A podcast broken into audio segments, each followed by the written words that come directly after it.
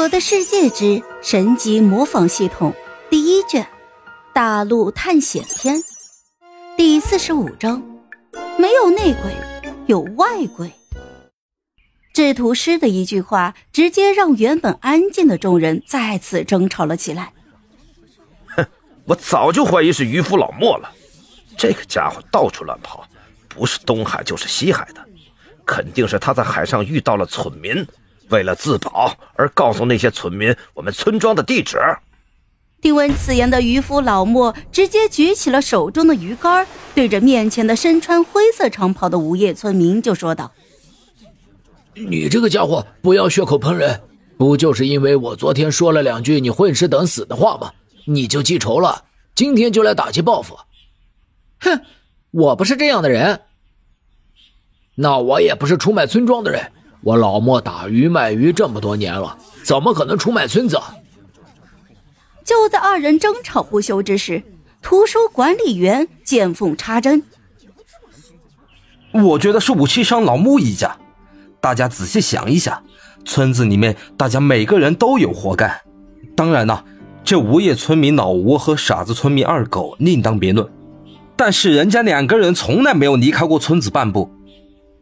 大家仔细回想一下，是谁天天离开村子？而且前两天晚上，这个老穆还跑出去找过自己的女儿。所以，我觉得这个告密者或者说是间谍，应该就是老穆一家。大家觉得我说的对不对？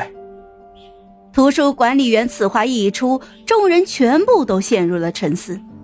见此情形。木钢铁直接手指着图书管理员就大骂道：“放你的屁！你真是血口喷人！你这个老东西，我跟你拼了！”说完，这木钢铁推开面前的众人，朝着图书管理员就冲过去，打算给对方一个教训。图书管理员哪能放过这么好的机会？随即立马就添油加醋的补充道：“哎哎，大家看看。”这家伙被我识破了，开始进行人身攻击了。他这，他这是恼羞成怒，他是间谍无疑了。就在普凡还打算继续在外围观着看戏的时候，突然这耳边就传来了木婉焦急的声音：“凡哥，能不能帮助一下我爸爸？他不是间谍啊！”普凡当然知道木钢铁不是间谍。不过他在思考，这图书管理员为什么要如此的针对木钢铁？难道就因为木钢铁刚才反驳了对方离开村子的建议？刚要动手的木钢铁被简玛丽和其他的村民给阻拦了下来。就在这时，制图师的声音再次传了出来：“我觉得大家思考的方向都是错的。”我们村庄这么多年都相安无事了，指定是不会有内鬼的。要有，早就有了。制图师此话一出，木钢铁顿时就安静了下来。与此同时，村长也是一脸期待的看向了对方。那小王，你这边有什么见解吗？哼，我觉得我们这边没有内鬼，而是有外鬼。外鬼？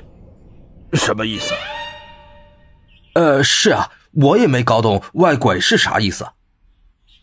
大家都没有发现我们村庄来了一位不速之客吗？最近我一直在观察他，他一直在村庄里转悠，无所事事的。我怀疑就是对方把村民给引过来的。